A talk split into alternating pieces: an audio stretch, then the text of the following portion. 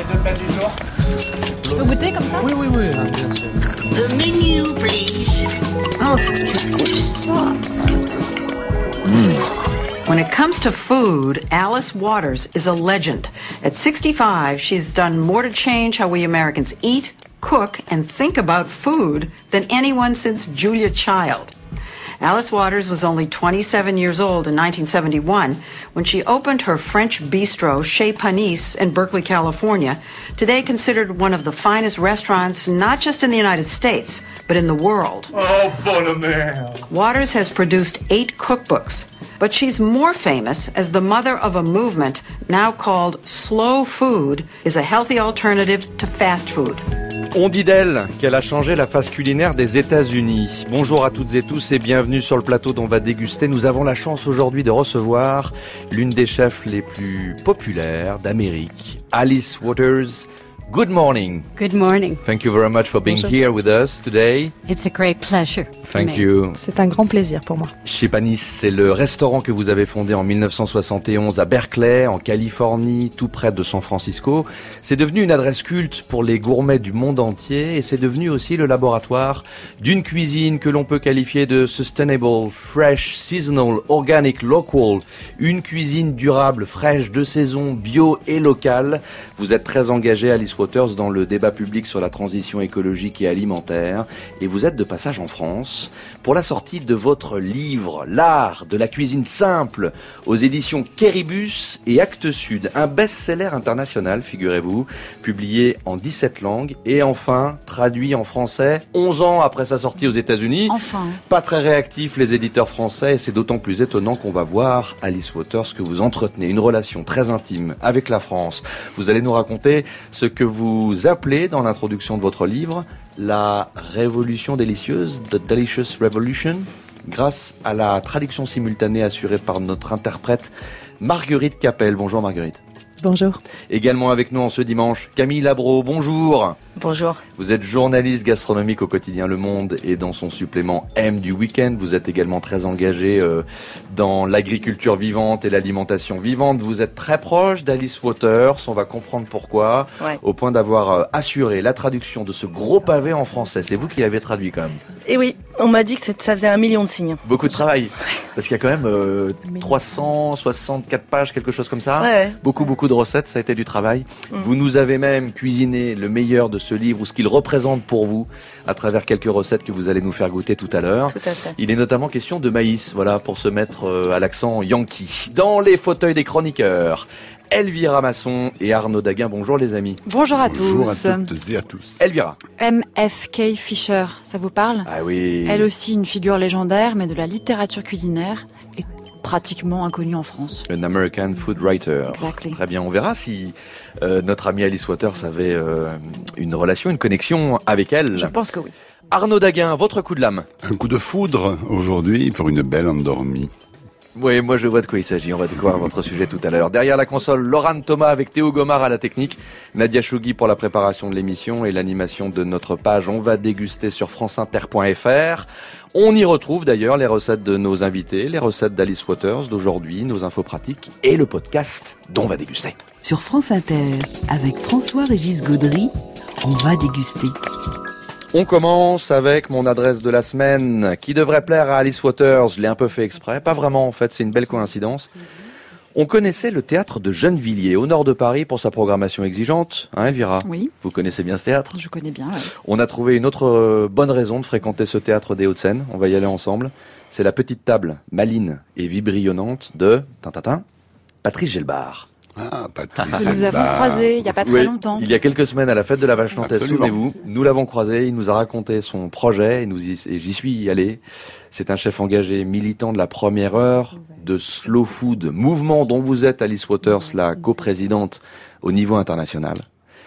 Et Patrice Gelbar s'est fait connaître au fourneau de sa table de campagne Auberge du Cérou dans le Tarn. Puis il est monté à Paris pour ouvrir Youpi et voilà, un bistrot dans le 10e arrondissement. Il débarque il y a quelques jours avec son complice de toujours Stéphane Camboulide au rez-de-chaussée de ce grand théâtre des années 30, dans le café juste à côté de la billetterie, un grand espace avec une hauteur sous plafond euh, assez flatteuse, des tables d'hôtes en bois massif, des chaises d'écoliers et une ardoise. Mais alors cette ardoise, elle donne le sourire et elle donne de l'espoir. Dans mon assiette, je n'ai eu que des choses réjouissantes d'esprit champêtre. J'ai dégusté une demi-courge butternut rôtie, ponctuée de quelques lamelles de poire, des lichettes de haddock, des miettes de feta au lait cru. En plat, une poulette du Béarn avec des chairs d'une certaine fermeté, mais très goûteuse. C'est quand même le propre des volailles fermières qui gambadent. Hein. Ferme mais pas dure. C'est ça. Elles sont un peu musclées. Il y avait ce petit jus de cuisson qui allait bien, une purée de haricots maïs avec des notes de châtaigne et une aubergine, des dernières aubergines de la saison, confite, fondante en bouche. Vous savez combien pour cette formule du jour? Entrée plat. 13,50 euros. Avec que des Ah, produits. Ah ouais. que des produits scrupuleusement choisis chez des paysans et des producteurs qui ont fait le choix de l'agriculture vivante. Patrice Gelbar est non seulement un excellent cuisinier qu'on n'a pas l'occasion de prendre en défaut sur ses cuissons et ses assaisonnements, mais en plus il pratique une cuisine, n'ayons pas peur des mots, humaniste et philanthropique. À 13,50 euros la formule, on peut vraiment parler d'une popote saine, goûteuse, vertueuse et offerte au plus grand nombre. Et comme l'aventure ne fait que commencer dans quelques mois, un potager en permaculture va voir le jour sur les toits du théâtre de Gennevilliers et le printemps prochain, des légumes, des herbes, des petits fruits coloniseront les assiettes de Patrice Gelbar. C'est une belle histoire, non Ah oui, ça me plaît bien, moi. il a planté euh, une petite graine qui est en train de germer. Foncez applaudir La cuisine de Youpi au théâtre, c'est le restaurant de Patrice Gelbar et Stéphane Camboulide au théâtre de Gennevilliers. C'est ouvert au déjeuner du lundi au vendredi et les soirs de représentation, une heure avant, une heure après le spectacle. On se retrouve dans un instant pour la leçon de cuisine d'Alice Waters, mais c'est juste après Nous sommes demi au sec choisi par Djoubaka. Bon appétit sur France Inter.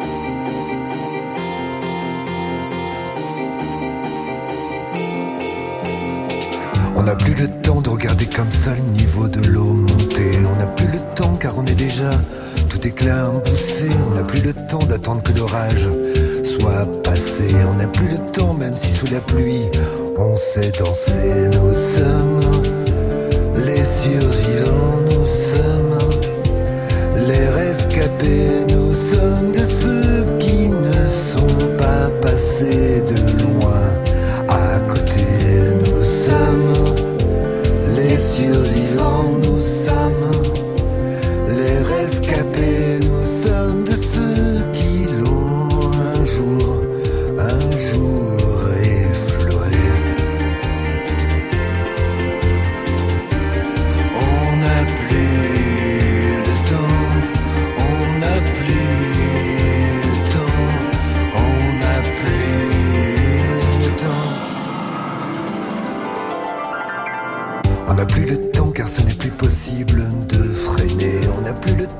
c'est comme si les jeux étaient déjà faits. On n'a plus le temps mais on fait comme si de rien n'était. On n'a plus le temps même si sous la pluie on sait danser. Nous sommes les survivants, nous sommes les rescapés. Nous sommes de ceux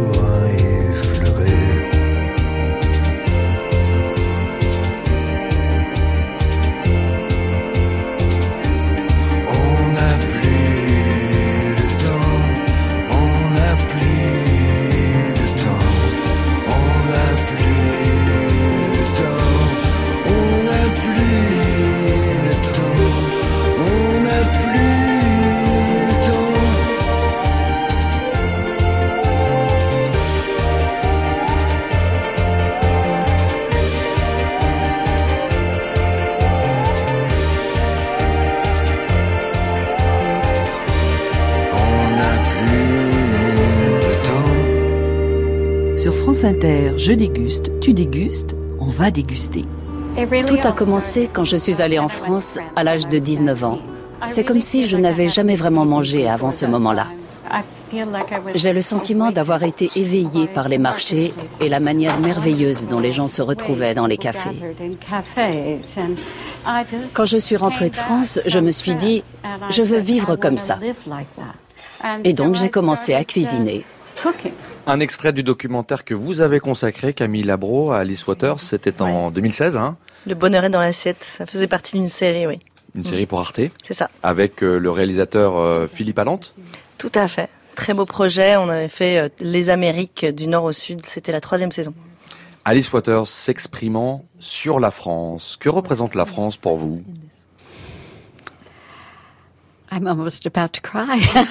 Je suis sur le point de me mettre à pleurer. It means it was the place where I Moi, ce que ça learned the signifie, c'est que c'est l'endroit où j'ai appris les valeurs qui me sont chères. Um, it's always been a touchstone for me. Ça a toujours été pour moi une, une pierre angulaire. The beauty. I'm just La beauté. every time I come back. À chaque fois que I- je reviens ici, I remember when I was here. je me souviens du moment when que j'ai passé ici. 19. J'avais 19 ans. And I think about that time. Et je repense à cette époque. C'était dans les années 60, 1965 je crois. Vous êtes venu en fait en France pour suivre des cours de civilisation française à la Sorbonne. Ça s'est pas vraiment passé comme prévu puisque euh, ces cours de civilisation, vous les avez pas vraiment pris à la Sorbonne en fait, mais plutôt dans la vraie vie. Les marchés, les cafés, les bistrots de Paris et de France. Vous êtes en quelque sorte tombée amoureuse de notre bien manger, de notre art de vivre? It's true. And C'est I vrai. never learned to speak French. Et je n'ai jamais appris à parler français. Because I didn't, I didn't go to school. Parce qu'en fait, je suis pas allée en classe. But I learned something so valuable. Mais j'ai appris quelque chose qui a tellement de valeur. My senses. Ça a vraiment euh, ouvert And mes sens, déclenché mes sens. Took everything in. Et j'ai from tout the absorbé, aroma of the bread, les arômes du pain hot from the oven, qui sort tout chaud du four, just the beauty of the markets and the streets, la beauté des marchés dans les rues, the way that people ate together la in façon the- dont les gens mangeaient ensemble in the little restaurants. et les petits restaurants. And the owner was there and his wife and the regulars. Et And les, I, les propriétaires étaient là avec leurs femmes, avec les clients habitués dans ces petits restaurants. I would spend two hours J'y passais deux heures à table. But maybe most important, Mais le plus important peut-être, c'est que mes amis français m'ont appris to be critical à avoir un, esprit critique sur ce que je mangeais. We had to go and look at the menus. Et nous allions voir, regarder le menu d'abord dans chaque restaurant avant de décider, avant de choisir. Est-ce que ces produits ont été livrés aujourd'hui? Est-ce que ces huîtres sont vraiment fraîches? Est-ce que c'est vraiment comme il faudrait pouvoir l'avoir? have taken that and I am J'ai constantly intégré ça et je m'en sers en permanence get better at cooking pour améliorer ma cuisine with the whole staff at the restaurant. avec tout le personnel du restaurant. never a personal criticism. Ce n'est jamais une critique d'ordre personnel du travail de quelqu'un, c'est toujours Une manière d'apprendre about ingredients, sur les ingrédients, about how to bring out the flavor, sur la façon de to- faire re- ressortir les parfums les how goûts. to cook with intention. et comment cuisiner avec une réelle intention. S'il y avait euh, une sensation gustative, un plat ou un ingrédient qui a particulièrement marqué votre euh, expérience en France? I had never had a Bien fraise sûr. de bois. Alors, je n'avais jamais mangé de fraises des bois. They brought a plate to the on table, m'en a apporté une assiette à a table. big pile with Tout some un, un crème petit fraîche on monticule avec de la crème fraîche and some sugar if you et du sucre si besoin. But I never needed the sugar. Mais j'ai jamais eu besoin du sucre. I'm not even sure I needed the crème Je suis même fraîche. pas sûre que j'avais besoin de la crème fraîche. That taste is is still in my Et ce goût, my je l'ai toujours en tête. my mind. And I went back to Berkeley and Je suis the rentrée à Berkeley et une des premières choses que je is voulais savoir, c'est où est-ce que je peux trouver des fraises des bois? And no one knew. Personne ne savait. and ultimately, we found Et finalement, on a trouvé quelqu'un wanted to plant them qui voulait en planter, qui était disposé à le faire pour nous, pour le restaurant.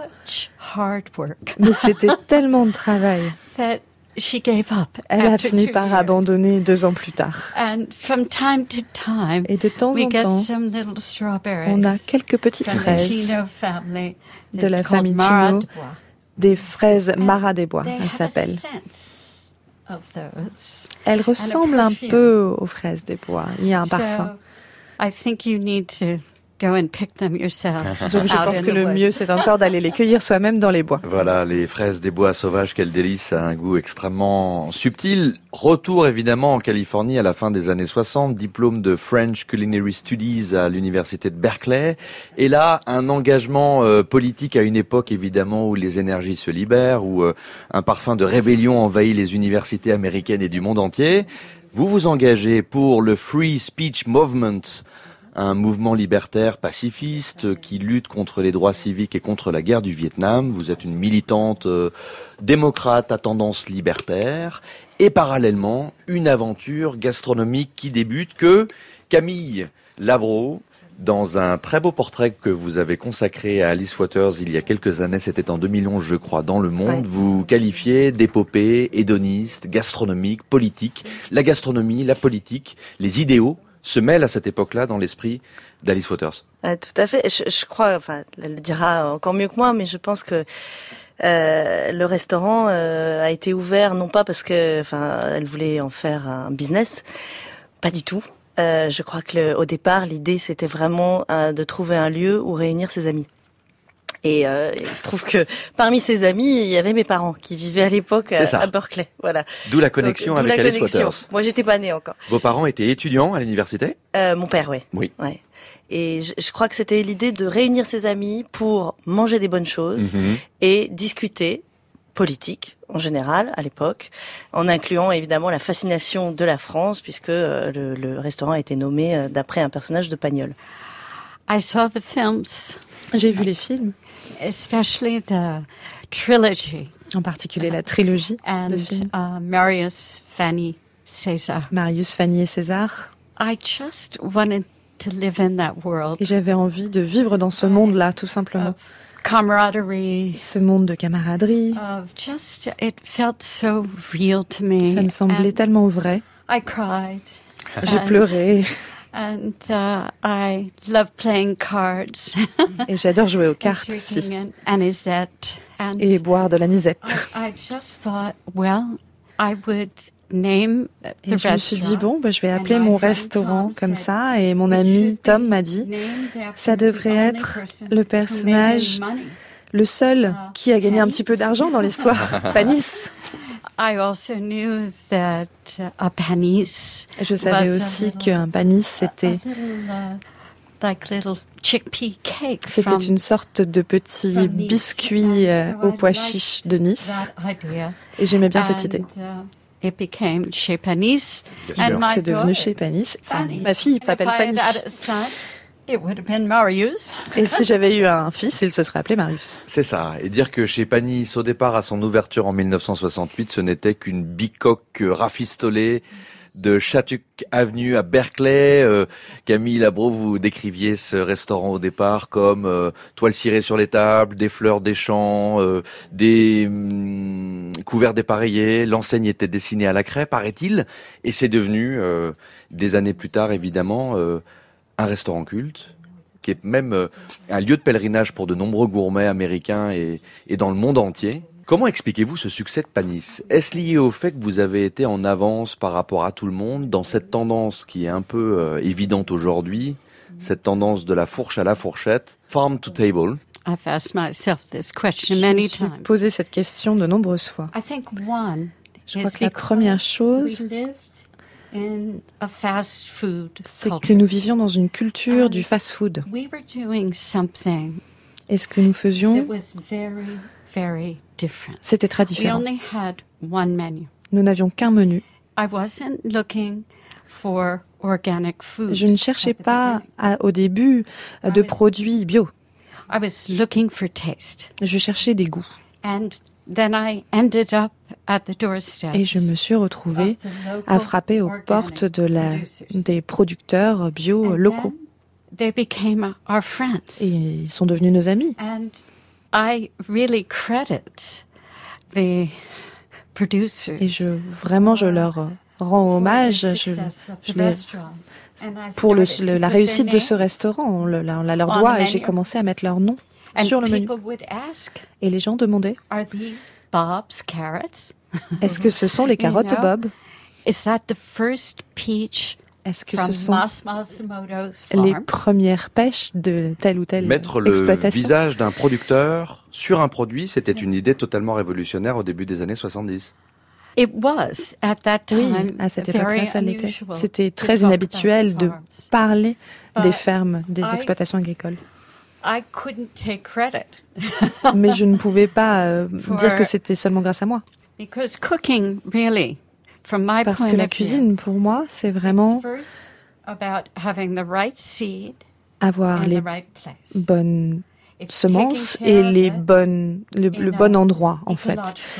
Et traiter ces semences et traiter ces terres de façon écologique. When that is to be picked Décider à quel moment il faut cueillir. Les fruits ou les légumes et les apporter au restaurant. Et 85% toute cette partie-là, c'est 85% de la cuisine. Et ensuite, nous, nous faisons qu'intervenir tout à la fin. 95% of C'est même peut-être and we do 95% de la 5%. cuisine et nous, ce qu'on fait, c'est 5%. Vous avez constitué un réseau euh, local énorme de growers, de farmers qui vous fournissent en légumes, en viande, en toutes sortes de protéines. Comment fallait-il imaginer les premiers menus du restaurant chez Panis? Euh, Il y a de quoi surprendre les clients américains, forte influence française, pâté en croûte, canard aux olives, tarte aux prunes. Un petit souvenir, Camille Labro, de ce restaurant que vous avez fréquenté assidûment chez Panis à Berkeley, en Californie? Ah bah, je- moi, j'étais un petit peu plus grande euh, les premières fois où je suis allée, adolescente. Mais euh, je me souviens euh, de cailles, parce qu'Alice aime beaucoup les cailles. Et euh, je crois que l'une des mes, mes plus grandes émotions, c'était la soupe de maïs. Ah. Alors là, c'était un petit peu moins français. On était plus dans le produit le très local. Mhm. Euh, et je dois dire qu'en fait, en Californie, ils ont des maïs euh, qu'on n'a pas du tout, enfin, qu'à l'époque, surtout, on n'avait pas du, tout- du tout en France. Cette soupe est d'une simplicité totale. C'est compliqué à trouver les épis de Oui. maïs un peu frais, un peu tendres. euh, Arnaud Daguin en France. Ça, euh, ça commence à venir. Oui, non mais je, m'adresse à vous parce que je peu. sais que le maïs c'est une des Ouais. une des questions qui vous est Bah, c'est une des plantes les plus controversées qui soient, à juste titre. Mais c'est vrai qu'on commence à avoir de très très bonnes semences. qui est même salement connotée, peut-on Oui, dire. bah, hein. évidemment. Synonyme évidemment aussi d'OGM, de semences hybrides, etc. Oui, mais oui. un beau maïs euh, tendre, frais, juteux, doux, on peut en faire une très belle soupe. Extraordinaire. C'est un- c'est à tomber. Et, et c'est d'une simplicité totale. Vous nous faites le bonheur, Camille Labro quand même, de nous apporter Ouais. une soupe de maïs, je l'ai faite. mais que vous a- que vous avez donc euh, préparée avec des maïs Avec qui des ont maïs poussé en français. France. Et ben figurez-vous que ce sont des maïs d'Annie Bertin que Oui, j'ai acheté Productrice en il y a quelques jours dans mon petit magasin préféré qui s'appelle le Zingam, parce qu'en maintenant on peut trouver des super euh, produits à Paris même dans ces Vous nous petits, rappelez dans ces petites Zingam? épices. Zingam, c'est ils ont deux boutiques dans le 11e, rue du Chemin Vert et rue de la Fontaine au Roi. Très bien. Et donc euh, bah, j'ai fait la recette du livre, hein, très simple. C'est génial, on veut, d'une- sur- on veut surtout la goûter. Oui, oui, bah, elle est là. Euh, c'est d'une simplicité euh, absolue. L'idée, c'est de mettre un petit peu euh, d'oignon dans du beurre, Oui. à fondre dans du beurre, pas de coloration, de rajouter le maïs égrené tout frais dedans, Mhm. de laisser ça cuire 5 minutes, grand maximum, avec un peu d'eau. Et voilà. Alors après, Alice propose dans son livre d'essayer de rajouter un peu de crème, de rajouter un petit peu de piment. Moi, j'ai apporté aussi un petit cumin là euh, que j'ai acheté à, à Turin au festival Slow Food où nous étions juste jours. avant, voilà. Euh, où il y a aussi, on peut mettre du thym frais, de la sarriette. Évidemment, c'est une base. Et donc on peut euh, on peut l'accommoder comme on veut. Qu'est-ce que vous en pensez Qu'est-ce que c'est flatteur, qu'est-ce que c'est bon? Quand tu manges ça, Ah, tu bon. comprends pourquoi ça a nourri des générations et des générations pendant des siècles euh, dans, Mais- dans des continents. quoi. On dirait, c'est- on dirait un fruit. Oui, oui. Ouais. Oui, oui. Avec une petite note pimentée, hein. Ah, Une poêle de piment d'Espelette pour faire plaisir à, Allons bon. à mon voisin. C'est un délice. Ouais. Vous la filtrez, le, cette Alors oui, ça, ça, c'est le seul truc un petit peu embêtant de la recette. Oui. C'est que bon bah comme avec les petits pots etc. Il y, y a pas mal de pots et que c'est vraiment bon quand c'est passé. Donc il faut euh, il faut la passer euh, à la passoire fine pour avoir ce, ce côté très velouté. Ah là, pour le coup, il y a vraiment une texture soyeuse Mm. en bouche, c'est incroyable. magnifique, ça. Mm. L'inspiration, elle est quoi? Elle est californienne, elle est mexicaine, elle est à l'origine, c'est un peu tout ça? Bah c'est ça, ça, c'est la cuisine euh, californienne, hein. c'est-à-dire qu'il y a euh, Alice a amené euh, une, une influence française et euh, il y a évidemment le Mexique qui est, qui est juste à côté. Il y a aussi euh, pas mal de d'Asie hein, Mhm. puisqu'il y a beaucoup de, de, de migration euh, d'Asie. Et c'est c'est ça qui définit la cuisine californienne. En fait, pour moi, c'était juste une émotion totale, parce que j'avais, quand, à, à 13 ans, je crois, quand j'ai mangé ça la première fois, j'avais jamais goûté ça. J'ai eu un choc. Je me souviens, Alice, que j'étais assise dans un des, des, des box en haut au café, qu'on m'a amené cette assiette, et j'ai j'ai eu une espèce d'épiphanie euh, du goût. Incroyable. Ça va, Marguerite, notre traductrice Elle est bonne, cette soupe ou pas?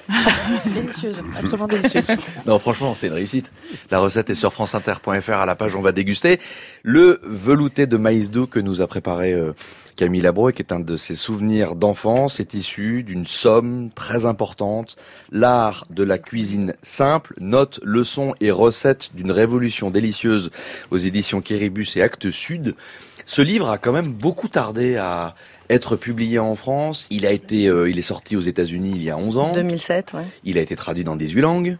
Ouais, 17, 18, je sais plus, ouais, ouais. Comment vous vous expliquez, euh, Alice Waters, que la France ait attendu autant de temps pour se procurer vos écrits Surtout que c'est un livre de, considéré comme un livre de référence dans la littérature mondiale. Well, it's hard to say. C'est difficile à dire. Parce que la France vous aime malgré tout. Vous avez eu même la Légion d'honneur en 2011. Maybe the French felt that crois they, que they understood Les the Français avaient peut-être le sentiment de comprendre cet art de la cuisine simple. France, almost a warning. Pour moi, ce about livre était that, presque uh, un avertissement. about Il s'agissait where your vraiment de sensibiliser à la provenance de Camille ce Labro, mange. ça a été un combat de plusieurs années pour faire traduire ce livre. Ouais. Vous y teniez particulièrement parce que vous, vous le, vous le pratiquez, vous le touchez, vous Ah, le cuisinez depuis euh, pas mal d'années. Comment ça s'est passé? C'est euh, Alice euh, m'avait demandé euh, si je pouvais le traduire et m'avait mis en charge de chercher euh, un éditeur. Donc j'ai pris le, le bloc. Je me suis mise à traduire ça. Ça m'a pris quelques mois, j'avoue. Et ensuite, je suis allée euh, manuscrit sous le bras, euh, taper à la porte des éditeurs. Je me suis essuyée euh, refus après refus. Juste face à ça. Au bout d'un moment, j'ai même laissé tomber pendant pendant un an ou deux. Je dis bon ben ça marche pas, je comprenais pas. Enfin moi, je, je- ma théorie, je, c'est, que le public français, euh, le lectorat et le cuisinier français en général est peut-être un peu trop euh, présomptueux et ne voulait, ne, ne- ne- n'a pas envie de s'entendre dire des recettes qui sont sur- censées être dans son répertoire, vinaigrette, poulet rôti. euh, Le Français a euh, l'impression voilà. qu'on lui donne des leçons. Oui, c'est ça. Et puis il dit, mais moi, je, je vais pas euh, apprendre ça d'une, d'une Surtout américaine. quand Je- des États-Unis. Voilà, je, Ouais. je sais, en je plus, maîtrise une ça. femme, non mais de quoi Voilà, en plus une femme, imaginez. Arnaud Daguin, vous avez raison. Or, pour avoir pratiqué ce livre, on apprend la cuisine, on apprend les- à, à maîtriser des recettes comme nulle part ailleurs, comme de aucun autre euh, livre de cuisine que je connaisse. Parce qu'en fait, Alice vous prend par la main à travers les recettes. Ce sont toujours des recettes très simples, très pures. Au sortir de la lecture et de la pratique de cette recette, vous allez savoir la faire et la maîtriser pour toujours. C'est ça qui est formidable. Et résultat garanti. C'est des, c'est des J'ai- recettes j'ai- qui marchent. ah oui. non, mais il y a tant de J'ai livres fait l'expérience, dont les recettes euh, sont foireuses, il faut le dire hein, quand même. C'est l'anti-livre de chef. Oui, c'est l'anti-livre de chef. Et j'ai envie de dire, pardonnez-moi, c'est un peu l'anti-simplissime aussi parce que c'est l'art de la cuisine simple, mais totalement expliqué de bout en bout, Ah oui. qui vous aide, qui vous accompagne. Mm. Et ça, à la fin, on a le résultat. Et Pourtant, il n'y a même pas de photo hein, dans le livre. Donc il n'y a même pas, il y a pas ce, ce défi aussi. Ah, il faut réussir comme sur la photo.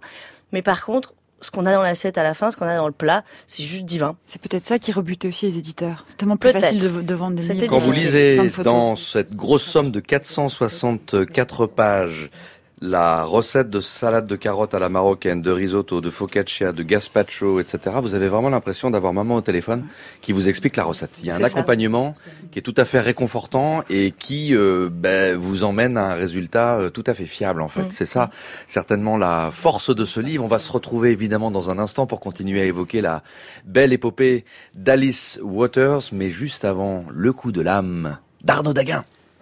Sur France Inter, on va déguster.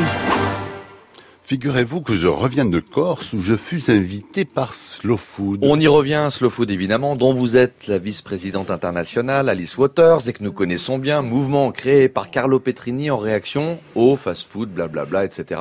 Premier festival en Corse. Absolument, mon cher, et de ce retour, je peux vous l'affirmer, la Corse roupille. Ouh là là, il va se faire Attention, attention, attention, j'ai bien dit la Corse et pas les Corses. Vous me connaissez, François Régis, loin de moi les poncifs éculés. Et puis, j'ai pas trop envie de me prendre un coup de fusil. Ah bah voilà un poncif. Oui. Donc, ce qui roupille en Corse, c'est les Corses. Non, non, non, non, pas les Corses, les Corses. En un seul mot, la surface, le sol. Des centaines de milliers d'hectares dormant sous le vert édredon du maquis. Le maquis couette, quoi. La Corse, historiquement grenier à blé de la Méditerranée, devint hystériquement, en quelques décennies, le bronze-cul de l'Europe. Comment se fait-ce? C'est Guy Maestracci, émérite vigneron, et son fils Pierre-François, brasseur de la bière locale Ribella, à Patrimoine, qui m'ont donné quelques éléments de réponse. Ils m'ont raconté comment, là aussi, comme dans bien d'autres territoires, la valeur des terres a changé de camp. Jadis, au temps de l'emprise agricole, on donnait en héritage aux fils aînés les terres de l'intérieur, celles qui avaient de la valeur. Elles avaient de la valeur car elles nourrissaient le territoire et ses habitants. Et on laissait aux filles euh, les terres euh, dérisoires, le littoral, le sable stérile, moustiques et malaria, tout ça. Et c'est là que ça se corse. Tout changea. Il devint plus facile et moins cher de faire venir le blé du continent que de le produire sur place, et en même temps, le tourisme apparut. Les mouches ont changé d'âne, comme on dit chez moi, et les héritages de destinataires. Aux aînés, les zones constructibles au bord de la mer, devenues tellement lucratives, et aux filles, les terrasses agricoles abandonnées, couvertes de chênes verts, de cochons sauvages, le maquis. Guy Maestracci, dans sa grande sagesse, a baptisé cette Corse-là, celle de l'intérieur, que seuls les chasseurs et quelques bergers opiniâtres occupent encore. Il l'appelle la belle au bois dormant. Il dit qu'elle n'attend que le baiser de son prince pour reprendre vie.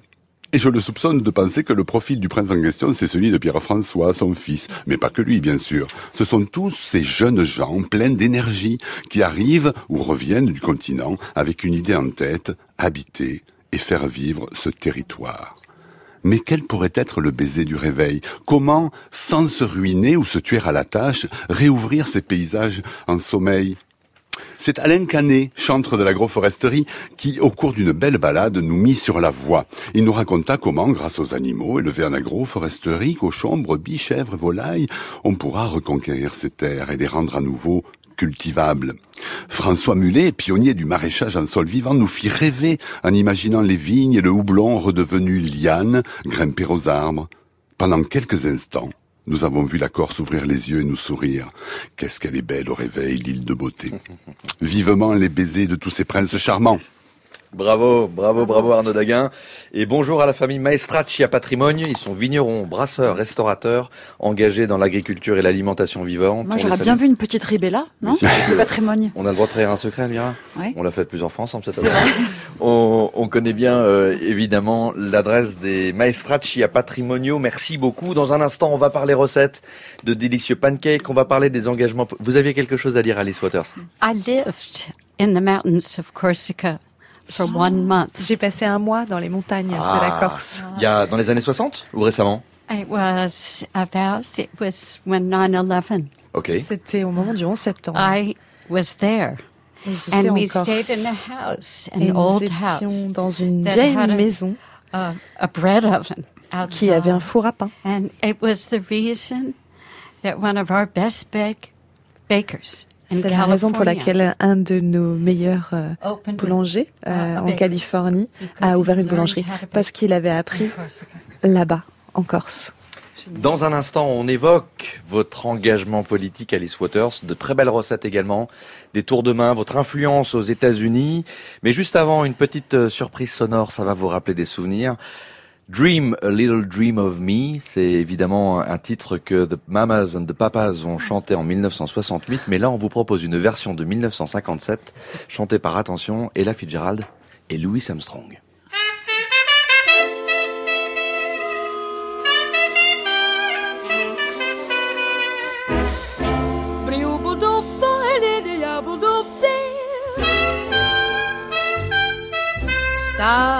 Shining bright above you. Night breezes seem to whisper, I love you. Birds singing in the sycamore tree. Dream a little dream of me. Say nighty night and kiss me. Just hold me tight and tell me you'll miss me while I'm alone and blue as can be.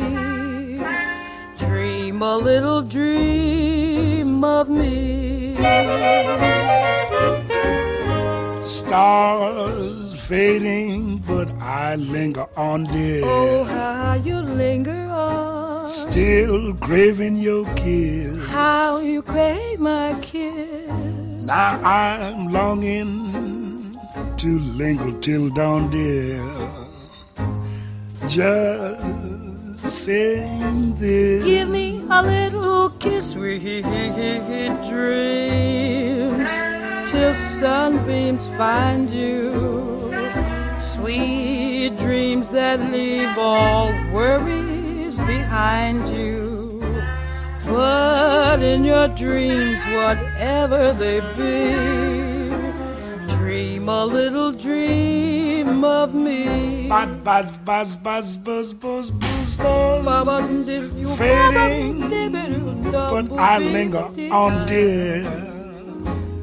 Still craving your kiss.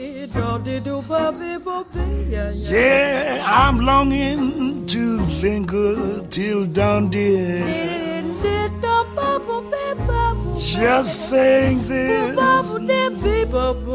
The sweet dreams, dreaming. Till something's find you, keep dreaming. Gotta keep dreaming.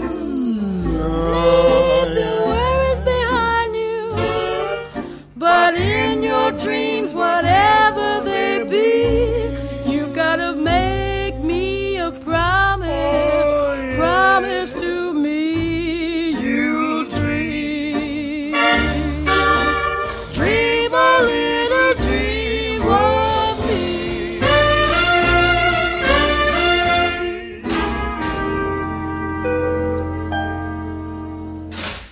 va déguster sur France Inter la cuisinière Alice Waters qui euh, est au fourneau de chez Panis et qui a beaucoup d'influence aux États-Unis, notamment sur les questions d'alimentation et de gastronomie durable et notre invité exceptionnel. Merci beaucoup d'être là.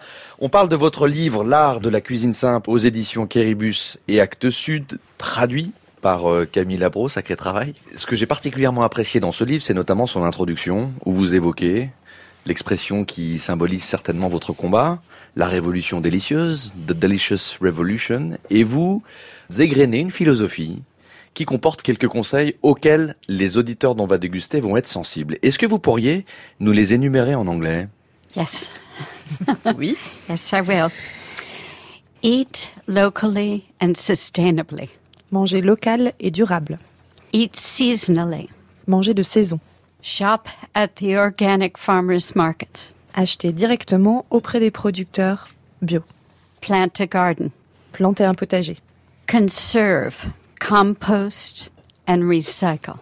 Recycler, composter, réutiliser. Cook together. Cuisiner ensemble.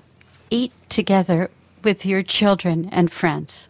Manger ensemble avec vos enfants, avec vos amis. Remember, food is precious.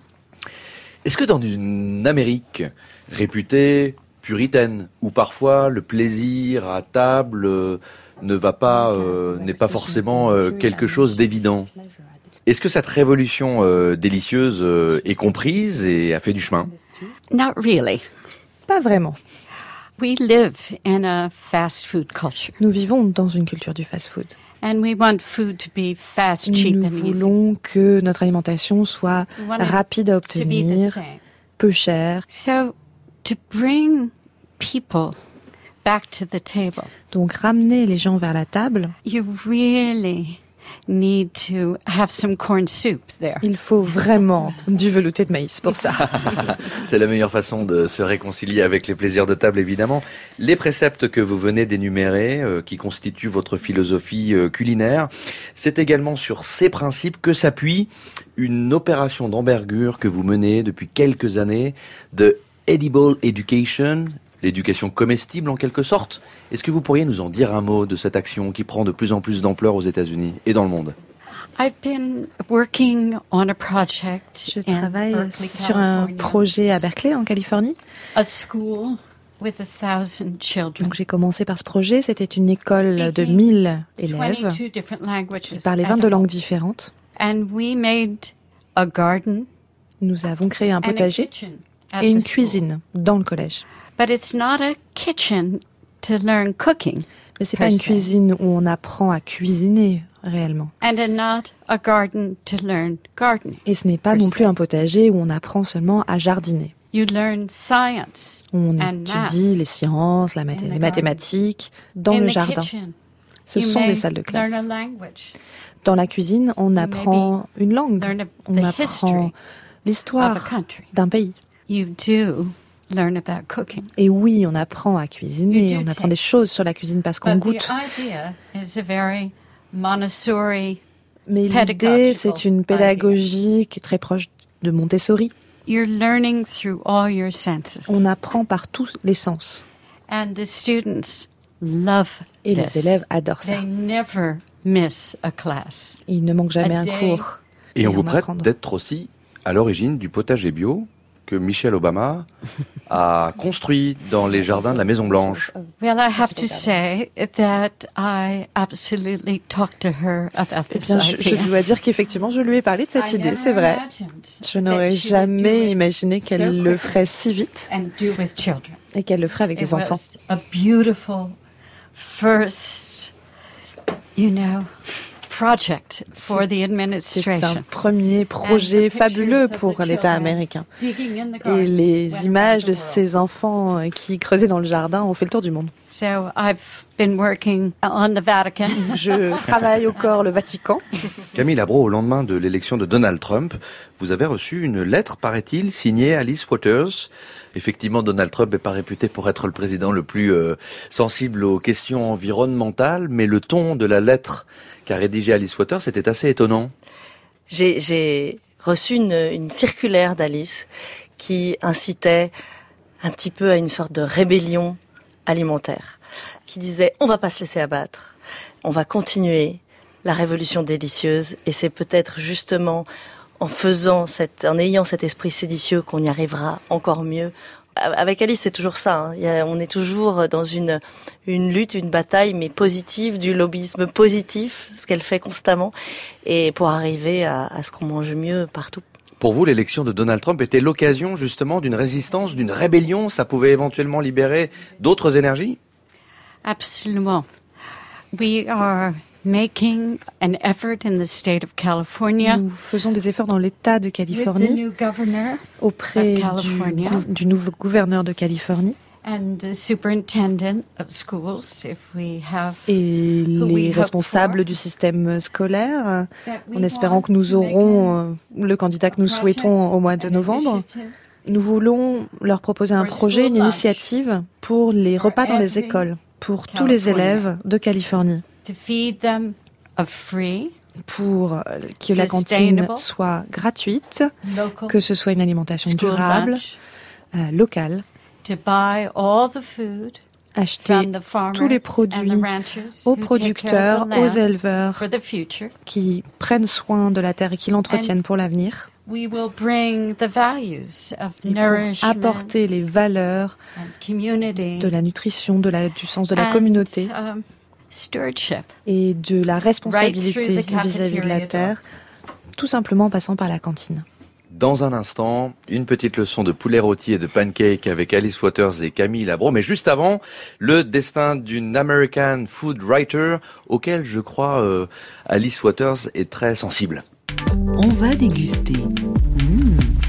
Elvira Masson. Oui, on l'a compris à ce stade de l'émission que Alice Waters a occupé un rôle euh, absolument crucial dans la révolution de la scène culinaire américaine et notamment par son amour et sa compréhension très intime de la cuisine française. Elle n'a pas été la seule. Avant elle, il y a eu notamment Julia Child, qu'on évoquait en début d'émission, la cuisinière californienne, première TV chef, comme on pourrait dire, pionnière en son genre de la popularisation de la cuisine française aux États-Unis et superstar de son vivant, contemporaine de Julia Child, mais dans un genre totalement différent, assez méconnu en France il y a MFK Fisher. MFK pour Mary Frances Kennedy Fisher, née en 1908 dans le Michigan, morte en 1992 en Californie. Son métier n'était pas la cuisine, bien qu'elle cuisina merveilleusement au dire de son entourage. Je ne sais pas si Alice a goûté la cuisine de MFK Fisher.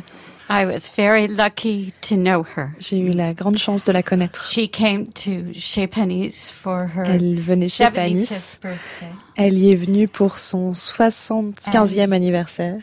We made a menu called Consider the Oyster. Et nous avons créé un menu spécial sur l'huître. Je vais vous en dire plus sur ce livre. Le titre original de son livre était Consider the Oyster, la biographie sentimentale de l'huître. Et nous avons trouvé toutes sortes de variétés d'huîtres, des petites, des grandes. Et c'est ainsi que le repas commençait. MFK Fisher n'est donc pas cuisinière, ben, bien qu'elle cuisina très bien. Elle est, on peut dire, la première grande food writer américaine. Vous devez la connaître et vous devez la lire absolument, même si elle est méconnue en France. À l'occasion de quelques années de vie en Bourgogne avec son premier mari, où elle étudiait la peinture et la sculpture, elle est littéralement tombée amoureuse de la cuisine française. Et de retour aux États-Unis, elle s'est plongée avec délice dans la recherche sur la gastronomie française, mais pas seulement, sur l'histoire de la gastronomie en général. Elle été incollable, un un puits de savoir, un peu notre Maglone Toussaint Samar. Eh oui, la regrettée Maglone Toussaint Samar, historienne de la gastronomie. Exactement. Elle a commencé à écrire pour des magazines et elle a publié son premier essai, Le fantôme de Bria Savarin, en anglais dans le titre Serve It Forth, en 1937. Passionnée par Bria Savarin, elle sera d'ailleurs la première en 1949 à traduire aux États-Unis sa physiologie du goût. Alors son essai, c'est pas du tout une biographie de Bria Savarin, c'est un texte un peu hybride où affleurent des souvenirs euh, bourguignons, le parfum du pain d'épices euh, qui pénètre les murs de la cathédrale de Dijon, des choses qui la régalent, des choses aussi triviales que des quartiers de mandarine qu'elle s'amuse à mettre à sécher sur un radiateur. Le ton est très personnel et très littéraire et si différent qu'au moment où elle a remis son manuscrit, tous les éditeurs à qui elle l'avait remis pensaient que c'était un homme qui se cachait derrière ces trois lettres de MFK Fisher. Considérée comme brillamment drôle, elle signe à l'époque un contrat avec la Paramount. Elle écrit des sketchs pour les plus grands comiques et figures télévisuelles de l'époque, Bob Hope et Bing Crosby. Son grand succès en librairie arrive en 1941, justement, avec ce petit bijou de connaissances et de recettes, Considering the Oyster, que vous évoquiez, Alice, joliment traduit en français sous le titre de Biographie sentimentale de l'huître, publié en France seulement 50 ans après sa première publication américaine, et qui démarre ainsi L'huître mène une vie terrible mais palpitante. Quand on y songe, ses chances de vivre sont des plus minces. Et si elle échappe au trait que lui décoche sa propre outrageuse fortune et parvient à trouver au cours des deux semaines que dure son insouciante jeunesse un endroit propre et lisse où se fixer, les années qui suivent regorgent de tension, de passion et de danger. Tout est là. Selon le poète Oden, elle était l'une des plus grandes stylistes de la prose américaine, pas uniquement culinaire, une des plus grandes stylistes de la prose américaine. Le romancier John Updike disait d'elle qu'elle était la poète des appétits. Il y a tout chez MFK Fisher. La poésie, l'appétit, la mémoire, l'érudition, la drôlerie, la férocité. Il faut la découvrir. Il faut découvrir ce grand écrivain. Et idéalement, il faudrait tout publier, tout traduire et s'atteler à cette tâche. Un peu comme avec Alice Waters. Il est temps de, voilà, il est temps de la rencontrer vraiment. Et son œuvre est-elle traduite en français? Très, très, très lacunairement. On peut trouver la biographie sentimentale de l'huître, une coédition édition du Rocher Anatolia. On peut trouver euh, un essai autobiographique, je vous mets les références sur le site, mais il y a des vingtaines d'essais et ouvrages qui n'ont pas encore été traduits. Vraiment, ce serait, euh, c'est le moment. La eh ben, ils ont du boulot, les éditeurs français. C'est très bien. L'art de la cuisine simple, en tout cas, et c'est la bonne nouvelle du jour, a été traduit en français. Notes, leçons et recettes d'une révolution délicieuse, Kiribus Édition et Actes Sud, signé Alice Waters. Alors, ce n'est pas qu'un vadémécum de cuisine française, évidemment. Les influences euh, des influences multiples ont nourri votre univers culinaire, euh, influences méditerranéennes, italiennes, mexicaines, il y en a vraiment pour tous les goûts. Camille Labro qui connaît par cœur ce livre, mm. a notamment quelques recettes de référence. Le poulet rôti, vous ne le faites qu'avec ce livre. Maintenant, vous connaissez la recette par cœur. Ah oui, j'ai même plus besoin d'ouvrir le livre. C'est ce que je vous dis, je me le suis complètement approprié. Mais euh, en fait, lorsque je le traduisais, j'ai voulu en tester certaines pour des histoires de, de conversion de mesures, etc. Euh, c'est ça qui m'a permis de me rendre compte que tout était, tout fonctionnait tout le temps, euh, merveilleusement. Donc le poulet rôti, c'est... C'est génial, c'est la recette la plus simple qui soit et elle est, euh, elle est formidable. Garantie sans facture. Garantie, réussite garantie. Donc l'idée, c'est les secrets. Les secrets. Il y en a trois ou quatre. Il faut d'abord, bah évidemment, acheter un super bon poulet. Hein. Ça, c'est la base. C'est la base. Bon, fermier, nourri, bio, etc. Euh, il faut l'assaisonner à l'avance. Ça, c'est une chose à laquelle on pense pas forcément. Il faut le saler, le poivrer ou mettre quelques épices ou quelques herbes à l'intérieur de la, de, de la cavité. Un, voire deux jours à l'avance.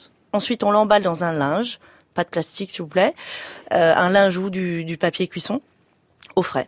Et là, comme ça, il, il prend cette espèce de saveur. Il s'imprègne de, Du sel, ça suffit. Hein mhm. Ça peut suffire. Ensuite, il faut le sortir une heure, au moins une heure à l'avance pour qu'il soit à température. Commencer à four très chaud. Alors il y a, y a débat, hein. il y, a, y, a, différentes écoles, mais la recette d'Alice, moi je l'ai testée mille fois et elle marche formidablement, donc je m'en tiendrai à celle-ci. Commencer à four très chaud, 200, 210 degrés. Euh, Donc c'est l'école du feu fort. Hein. C'est l'école du feu fort, c'est ça. On baisse en cours de cuisson, oui. du coup. Et le, le, troisième secret, c'est de laisser le, le, poulet sur le dos 20 minutes. Donc le dos, c'est la partie plate. Hein. C'est la partie plate. Avec les, Pas la partie, la partie bombée du suprême, on va dire que c'est le ventre du poulet. ça. Peu importe, on peut commencer dans les deux sens. D'accord. Puisque au bout de 20 minutes, on le retourne. Oui. Et 20 minutes ensuite, encore, on le retourne encore. Après, il y a quelques nuances sur la, durée en fonction de la taille du poulet. Mhm. Une fois qu'il est cuit, et là je vous sors au bout de, de, ces, euh, de cette heure de, cuisson, euh, il est normalement euh, prêt. On le sort et on le laisse reposer. Et là, parce que tous les sucres vont se répandre dans, tout le, dans toute la chair. Et succès garanti, poulet euh, parfait, poulet parfait. Je, mhm. voilà. Voilà. donc euh, on le l'assaisonne à l'avance, on le retourne bien pendant la cuisson. Feu fort, on l'a compris, et on le laisse reposer. C'est important parce que je crois que les, les jus, on va demander à l'ancien cuisinier étoilé, euh, les jus migrent à au, au centre. Je suis pas si ancien que ça. Il y en a marre maintenant. il est temps que vous, vous réouvriez un restaurant de Daguin. André Guillot disait il n'y a que les sots ou les imprévoyants qui assaisonnent leur viande au moment. Ah. Première chose. Oui. Deuxième chose, André Guillot disait, le temps le plus important d'une cuisson, quels que soient les stades auxquels vous l'ayez soumise, est le repos. Voilà. Deuxième chose. André Guillot, qui est un de nos ancêtres à tous, je pense que Alice Waters euh, fait partie du club. On a bien, compris tout ça maintenant. Et euh, c'est bien que tout le monde soit au parfum. Merci Camille pour répandre la bonne parole. On arrive au terme de cette émission. On n'a malheureusement pas le temps d'entrer dans le détail de la recette des pancakes, mais vous nous en donnez le principe et les ingrédients. On va retrouver la recette d'Alice Waters, traduite par vous Camille, sur le site internet de l'émission. Les pancakes, ben, c'est euh, la recette que je fais tous les dimanches matins avec mes enfants, oui. qui font eux-mêmes d'ailleurs maintenant, et qui est juste merveilleuse parce qu'en plus elle est adaptable. On peut la faire de, avec de la farine complète, euh, de la farine de, de sarrasin, de la farine même d'avoine. On, peut mélanger un peu les farines. On peut mélanger un peu les farines. Et il y a un petit secret qui est d'incorporer des blancs en neige qui rendent les, mmh. les, les, pancakes parfaitement légers. Et je vous en ai amené. Alors évidemment, c'est quand même mieux quand c'est tout chaud de la poêle, mais je vais, je vais quand même les, les distribuer. J'en ferai mon euh, affaire. J'ai le droit de dire que vous avez la bave aux lèvres ou pas C'est l'heure, c'est l'heure. On veut en goûter s'il vous plaît. Ah bah, je vous en prie. Ah oui, faites passer, faites passer. Allez, faites passer. Oui avec un petit un petit mmh. trait de, de, beurre fondu et un petit peu de sirop d'érable, voilà, c'est parfait. Ou du miel, ou du sirop d'agave, ou de la mmh. confiture. Mmh, ils sont bons. Alice me disait que euh, elle fait aussi, elle aime beaucoup euh, une recette euh, qui est plutôt inspirée de sa fille Fanny, où on mixe des flocons d'avoine pour en faire la farine. Et apparemment, je testerai la prochaine fois. Ça fait des pancakes encore plus légers et encore plus ah aériens. Ils sont déjà euh, à sa recette euh, validée 100%. Un immense merci Alice Waters d'être passée par les studios dont on va déguster. On était très honorés de votre visite. Et puis signalons aussi la biographie d'Alice Waters, disponible en anglais, peut-être traduite un jour en français. Ça s'appelle Coming to My Senses. Ça a été publié par Hardy Grand Books et ce serait vraiment formidable, là aussi, que ce soit traduit en français. Camille Labro, merci beaucoup. Merci à vous. Un livre pour bientôt ah, Le prolongement en livre de vos chroniques dans M. C'est ça, ça s'appelle Affaire de goût. Euh, recette mémoire et ça sort euh, bah, le 10 octobre très bientôt. Pour quel éditeur? Pour aux éditions du Rouergue. On se euh, je crois je crois que François Régis vous êtes même dedans. Ah oui, il y a la il y a la Et Arnaud aussi. Oui, Arnaud, il, y a manque plus que moi alors. Bah oui, voilà, ce sera pour le tome 2 Elvira. Merci Elvira, merci beaucoup Arnaud, à la prochaine. Merci à tous. Avec plaisir, thank you Alice. Thank you Alice. Thank you a lot for everything. La semaine prochaine, sans transition avec notre sujet d'aujourd'hui, on explore les vices et les délices de la cuisine russe. à dimanche prochain, si vous avez encore faim.